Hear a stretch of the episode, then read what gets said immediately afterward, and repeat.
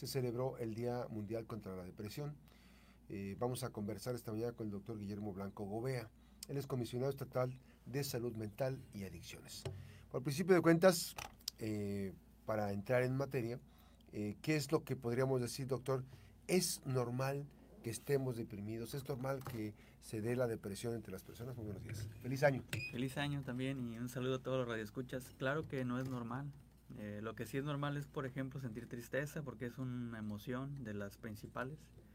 Tristeza, felicidad, inclusive también el enojo, pues claro que son emociones que hay que experimentar durante un día. De hecho, tan es normal sentir esas emociones que en un mismo día uno puede ir de una emoción a otra.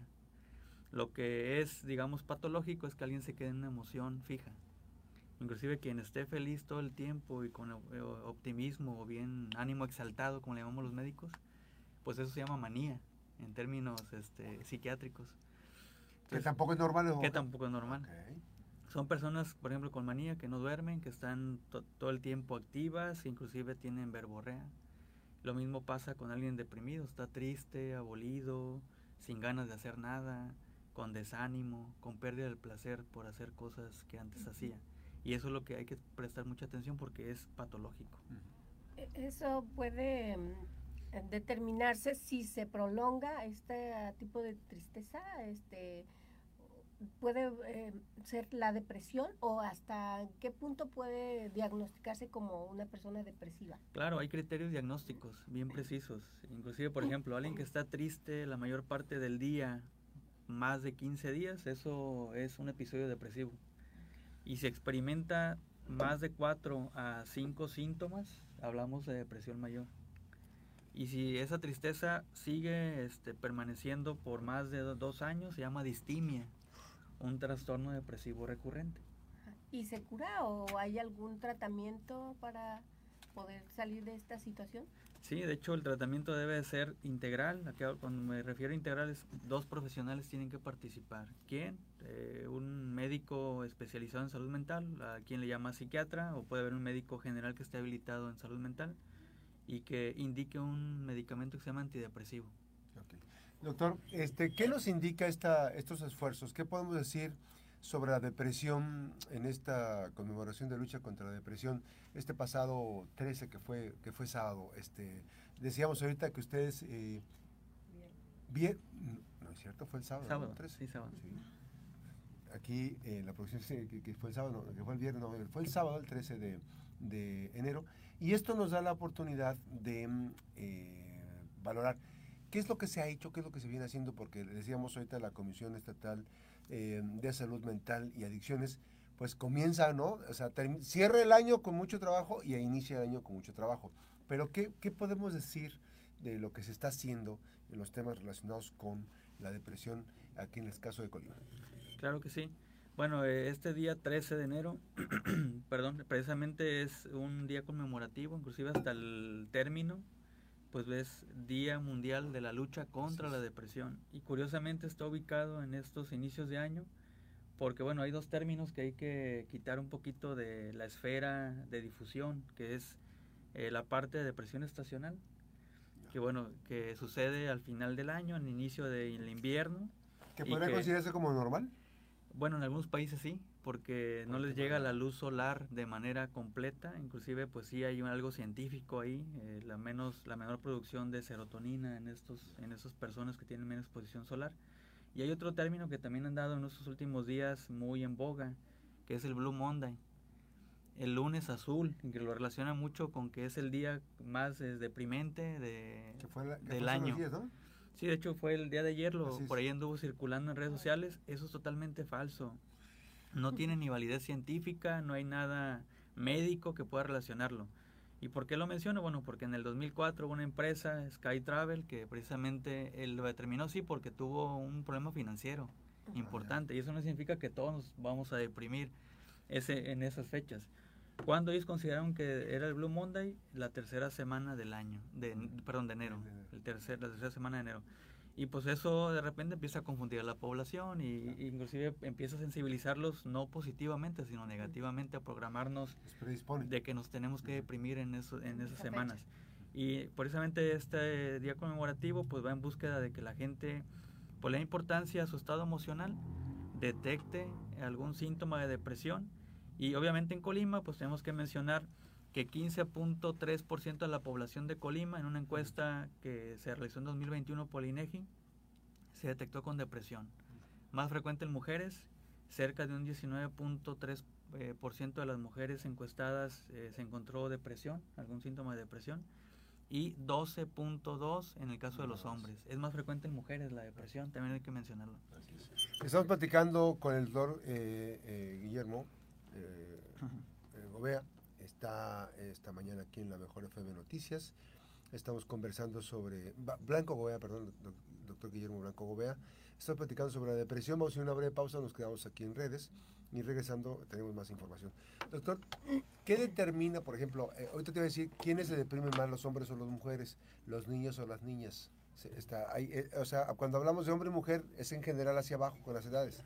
Sí, es en términos generales, por, eh, por género. En el caso, si hablamos de quién se deprime más, niños, adultos o adultos mayores, pues obviamente son los adultos, jóvenes, es decir, a partir de los 15 años a los 39 años de edad es donde más eh, prevalencia de depresión existe en México.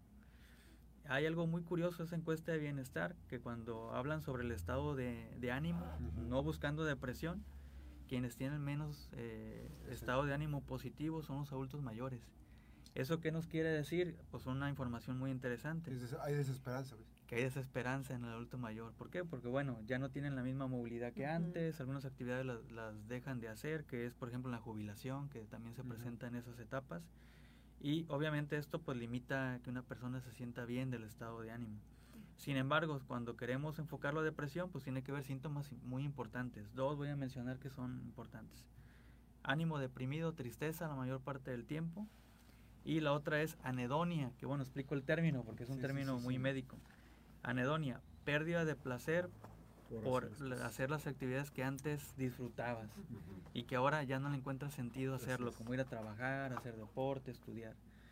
Todos los demás síntomas son acompañantes, pérdida de apetito o exceso de apetito, pérdida de sueño o, mucho sueño, eh, aislamiento, sentimientos de inutilidad, infravaloración, etcétera, etcétera, etcétera, desconcentración, hay eh, un sinfín de síntomas relacionados con la depresión, pero esos dos son los principales. Si no están presentes en una persona, no podemos decir que alguien está deprimido. Regresamos, platicamos con el doctor eh, Guillermo Blanco Gobea. Él es el, comisionado estatal, eh, estatal de la salud mental y adicciones. Ahorita acaba de decir algo fundamental, algo sumamente importante sobre el tema de los adultos mayores y que hay que ubicar los factores importantes. Ojalá que la retomemos ahorita esta parte. Eh, uno que es el término de la anedonia, que hay que vigilar estos, dos, este, estos síntomas que está presentando, ¿no? Así es, hay que vigilar el estado de ánimo, eh, identificar si la persona está triste la mayor parte del día y la mayor parte del tiempo. Y la otra cosa importante para el diagnóstico es la anedonia, que es la pérdida de placer por realizar las actividades que antes se disfrutaban como por ejemplo salir, arreglarse, ir a trabajar, hacer alguna actividad deportiva o cultural, hay quien, por ejemplo, tocaba un instrumento y lo dejó de tocar. Esos son datos muy importantes para definir el diagnóstico. Y bueno, también hay que estar eh, ubicándonos precisamente en que puede ser en diferentes edades. Hay quien de repente piensa, y es un mito, los niños no se deprimen. Pues las estadísticas nos muestran algo distinto. A partir de los nueve años de edad es posible que alguien presente su primer episodio depresivo. ¿A qué edad, perdón? A partir de los nueve años de edad. ¿Cómo lo podemos identificar en niños? Obviamente el ánimo no, no es lo importante y crucial. Es más bien otro tipo de manifestaciones, problemas de conducta, aislamiento o pasar todo el tiempo dormido. Esos datos son muy importantes en la infancia y hay que este, vigilarlo. Y en el caso de los adultos mayores, pues obviamente esta parte de la pérdida de placer por hacer actividades que antes disfrutaba. Y en los adultos jóvenes y adolescentes, el ánimo es importante. La persona que la vemos cabizbaja, eh, llorando, con llanto muy fácil, o que le llaman la habilidad emocional.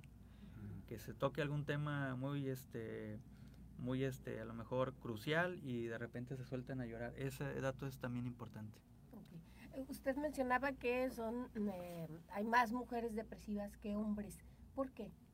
Bueno, hay una situación social, eh, inclusive también biológica, tiene mucho que ver en la parte biológica con los estrógenos. Los estrógenos sí hacen que una mujer pueda experimentar eh, sentimientos eh, de depresión con mayor frecuencia. Bueno, hay una interrelación ahí con los neurotransmisores cerebrales, que igual si lo explicamos un poquito más químicamente, a lo mejor no vamos a ser tan, tan claros, pero bueno, esa es la, la interpretación. Y en el caso hormonal entonces. Cuestión hormonal. Y en la parte social, pues también tiene mucho que ver con el rol que juega la mujer en la sociedad, que bueno, cada vez es un poco más incluyente y se le da la importancia que debe tener en el rol este social. Pero bueno, históricamente ha sucedido eso, que la mujer pues hace otras actividades, el hombre está en otras actividades, que obviamente, pues bueno, ya si vemos en la parte estadística, está habiendo un equilibrio también de, de la expresión de depresión en ambos géneros. Pero bueno, eh, si tomamos en cuenta lo biológico, pues obviamente la mujer va a tener más, más prevalencia. Así es. Ahora, estaba yo eh, valorando un tema y, digo, preguntar, son muchas cosas las que surgen en torno a este tipo de temas, porque estamos experimentando eh, situaciones, por ejemplo, este famoso scrolling que estamos este, viendo, las historias. En las redes sociales, aquellos videos que tienen mayor impacto son los que están relacionados con las emociones de las personas y evidentemente hay un juego, yo diría un juego muy perverso de los likes, ¿no? El juego de los likes, o sea, este, te pongo este material porque sé que te va a enganchar, te va a reflejar, pero ¿qué pasa? Eh, hay estudios sobre el, sobre el tema del manejo de las emociones en redes sociales, por ejemplo, decir, pues uno no puede ver una historia, ¿no? Que es conmovedora y que de repente le arranca el llanto incluso un video donde una persona que esté cantando, pues de repente hace que, este, uno experimente un momento de ese, esa, emoción. ¿no? De, llegar incluso al llanto. Sí, claro. Eh, de hecho, se llama transferencia emocional. Cuando escuchas a alguien, ves a alguien llorar, pues viene esta parte de contagio, ¿no? Y, igual de susceptibilidad y que puedes expresar esa misma emoción como para mostrar empatía. Inclusive eh, los seres humanos, curiosamente, hay esta conexión en la parte emocional y que bueno, ver un video en alguna red social o en alguna plataforma, pues obviamente va hacia ese objetivo de poder generar transferencia y generar que lo sigas o que generes algún like. Y bueno, aquí lo interesante es qué podemos hacer nosotros para evitar esa transferencia. Porque obviamente vamos, no es, es imposible que podamos experimentar alguna emoción o bloquearnos emocionalmente, pero sí cómo gestionarlo. Así es porque puede ser en ese momento la expresión, pero no quedarnos con esa emoción y que pueda derivar en algún problema eh, emocional a futuro. Y eso se le llama gestión emocional. ¿Cómo voy a hacer para desprenderme de ese, de ese momento y tratar de enfocarme en, en otra actividad de manera inmediata? O sea, y usando esa misma, ese tema, este, que viene siendo lo mismo, em, hay un abuso de los contenidos, por ejemplo, de los temas eh, de la vida, de la importancia de la vida, de cuántos días te quedan de vida. O sea, eh, esa, esa, información se está descodificando mucho y se está haciendo muy se está socializando mucho. Evidentemente, esa información de repente pues te cae como reflexión a algunas personas, que sin duda las personas, eh, las, dependiendo en qué momento de la vida los esté, tomando, ¿no? Cómo están gestionando sus, sus, sus, este, frustraciones, sus emociones. Y me llama mucho la atención que hay una, o sea, hay un abuso de, la información, te la mandan, pero no todos los receptores estamos en las condiciones este, psicológicas o con el equilibrio que deberíamos de tenerlo para tomar la información. Pero, por ejemplo, una persona que está deprimida y le llega una información de esas, este, ¿cómo gestionarlo para hacia dónde moverse? Sí, precisamente es la, el crear habilidades para poder, una persona que está pasando por algún problema emocional pueda tener esas herramientas de cómo responder ante estas situaciones. Claro está que, bueno, eh, si vemos el, la utilidad del por qué sentimos tristeza en la vida, pues obviamente es para reflexionar sobre lo que estamos haciendo con nuestra, con nuestra conducta, con nuestra actividad y con nuestra vida. Y bueno, precisamente tú lo mencionas perfectamente, se ha estado abusando de generar contenido que vaya enfocado a esto porque la intención es hacernos reflexionar.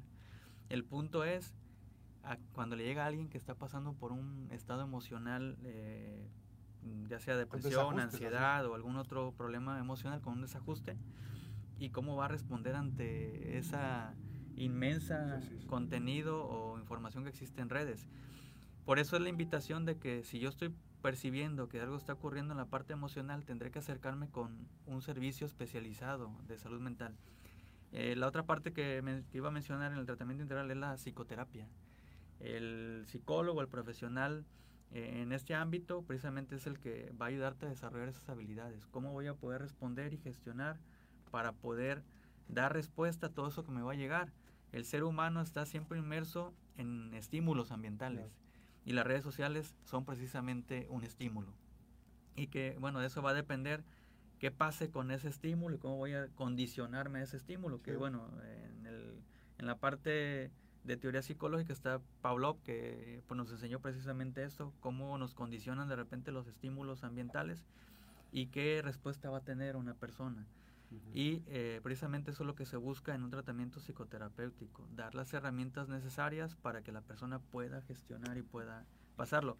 Olvidémonos de la parte de controlar emociones, porque precisamente no se busca que las controlemos. El ser humano tiene que ser expresivo emocionalmente, más bien es cómo vamos a, a sobrellevar eh, esos, esos estímulos para generar la emoción y con ello una conducta propia. últimamente pues se aprecia como que este pues esta situación de depresión ha crecido, que más personas eh, podemos deprimirnos. ¿Es una percepción nada, nada más o si este, de acuerdo a las estadísticas, si, si es real este crecimiento de, pues en el número de personas deprimidas. Sí es significativo, sí ha habido un incremento de encuesta a encuesta. ¿Y eso por qué se ha, se ha dado? Por una, porque hay mayor capacidad de detección, inclusive hay más sensibilización de la propia población de poder identificar que algo le ocurre y acudir a tratamiento. Y bueno, eso permite que la parte estadística de los servicios de salud identifique quién está pasando por alguna situación emocional.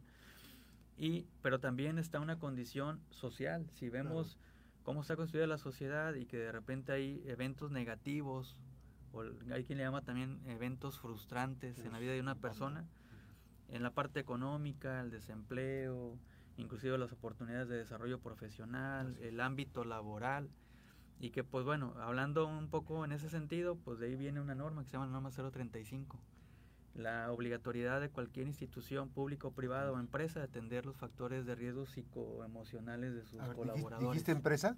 Empresas. ¿También las empresas tienen responsabilidad? También las empresas tienen responsabilidad. Inclusive se les solicita para su certificación en las ISOs el tener un programa de atención de la esfera psicoemocional de sus colaboradores. ¿Eso qué permite? Permite que podamos eh, implementar actividades de prevención ¿Cuál es la, la parte importante en, la prevención? Pues generar talleres de autocuidado de la salud mental. La salud mental no la entregan desde que uno, una persona nace con su parte neurológica completa o íntegra, eh, totalmente este, sin problemáticas. ¿Qué va ocurriendo a lo largo de nuestra historia de vida? Los eventos negativos nos van marcando emocionalmente. Un niño que se cría con violencia o con algún ambiente hostil, por ejemplo, un hogar donde hay violencia intrafamiliar, un padre con... Aunque sean gritos, ¿eh? Sí, aunque sean gritos, eh, violencia verbal, obviamente condiciona que en la parte emocional tengamos una minusvalía y que no podamos responder ante un reto posterior. Y que, bueno, se empieza a expresar cuando ya tenemos una mayor demanda en nuestras actividades.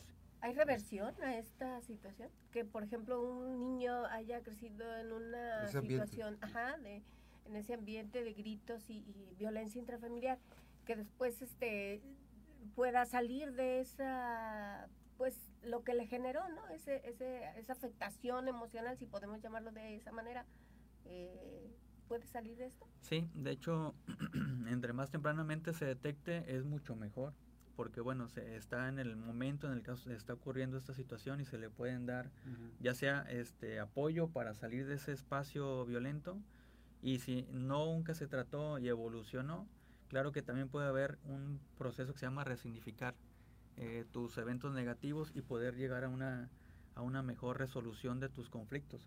Porque ellos te van a acompañar toda la vida. Si tú no los atiendes, te van a acompañar toda la vida. En algún momento te van a demandar algo y viene entonces una problemática emocional. Y además hay que decir lo que es, es parte donde se ubican las ausencias, ¿no? O sea, si dónde, ¿en qué parte ¿Por qué surge esto hoy en esta etapa de mi vida? Pues entonces hay que volver hacia atrás para determinar en qué parte fue donde pasó eso, ¿no?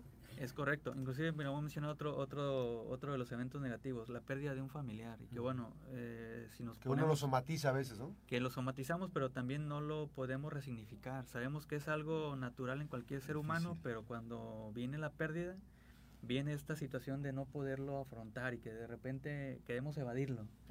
Y la evasión precisamente es un mal eh, proceso para llevar un duelo, porque eso es un duelo. Psicológicamente así se denomina, es un duelo que sí lleva un proceso natural, pero que se puede inclusive convertir en un duelo patológico, llevar a un problema de depresión o algún otro problema eh, mental o emocional, y que tiene que llevar un proceso de acompañamiento. Por eso, no sé si han escuchado los procesos de tanatología que cada vez se utilizan más, porque es darle significado a esa pérdida y poder evolucionar. En el caso de COVID, pues bueno, el duelo en muchas personas de la población colimense pues también fue muy muy importante y que aún hay personas que no han podido resignificarlo. Y, además, este doctor, despedirse aquello, ¿no? Que fue, aquello era caótico, este, el momento de decir, eh, unos que estaban eh, aislados con COVID, la persona de la familia que murió, tuvieron que incinerarlo, que, que cremar, que, que este, enterrarlo, fue un, fue un conflicto muy complicado. Hay muchas de las cosas que yo no quisiera dejar aquí, este, el tema de depresión es un tema tan amplio, porque incluso hayan salido, por ejemplo, hay cosas que han salido ahorita en esta charla que estamos dejando de lado. Y quisiera que después, después de la próxima semana, porque la próxima semana vamos a platicar sobre un tema relacionado con este, alcoholismo, que es también fundamental esto, pero quisiera eh, después, digamos, hacer como unos cortes muy finos para hablar sobre depresión muy específica en los diferentes ámbitos. Porque, por ejemplo, vámonos, vámonos a un proceso. El tema del embarazo. O sea, el embarazo, el, tema de la depresión lleva el, tema del embarazo si está o no casada o si está o no con su pareja en el respaldo. Después de que nace el bebé, ya que dio luz, el posparto, eh, hay, una, hay un momento que puede presentar depresión. Después, en el proceso de educación del, del, infante, ¿no? y la relación. Después viene la niñez en el desarrollo, las habilidades y todo.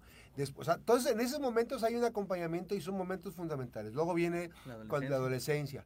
Y luego viene ya la etapa de que, le empieza uno a gestionar las emociones, por eso decía. Y luego viene el tema del desamor, que, que la de, de este, depresión por el tema de que, ya lo dejó la novia y todo. Y luego viene el tema de eh, el cambio de estar soltero a casarse, a formar una familia. Y luego sigue la relación de pareja. Y luego sigue el tema si hay un divorcio. Y luego sigue este, el tema de la menopausia, la andropausia. O sea, luego la etapa, eh, de, la etapa de adultos mayores, de lectura. O sea, son varias situaciones que en las que tenemos que advertir que en todo momento debemos gozar de, una, eh, de, un, de un acompañamiento psicológico, pero también una situación de ubicar que la, la salud mental nos corresponde a nosotros. Y en determinado momento, si no tenemos la capacidad, las habilidades y el desarrollo, pues tenemos que buscar el apoyo, porque no, no podemos, para poderlo gestionar, ¿no, doctor? Entonces, quedamos este, en este rollo de volver a platicar eh, más específico. Hoy te hablamos en general de la depresión. La depresión no es normal, la depresión no se debe somatizar. La depresión, o sea, una pérdida de un por, estoy deprimido porque murió un familiar. El duelo hay que vivirlo, hay que tener un proceso, pero evidentemente también darnos cuenta en ese acompañamiento. Le dejo unos teléfonos en Colima 312-330-5864, es la en República de Cuba, esquina con eh, Pastizales. Este, ¿Ahora se llaman? Un MS Cosamas un MS ya se cambió el nombre. En Manzanillo, 3, allá en Manzanillo, que nos está escuchando a través de la 96.1, 314-33-677-37, Amado Nervo, 551, fraccionamiento Nuevos al Agua. Y en Tecomán, aquí en Laguna de Jabalí, esquina con Laguna de Juluapan, en la colonia primavera, Primaveras del Real, 313-32, 65 40.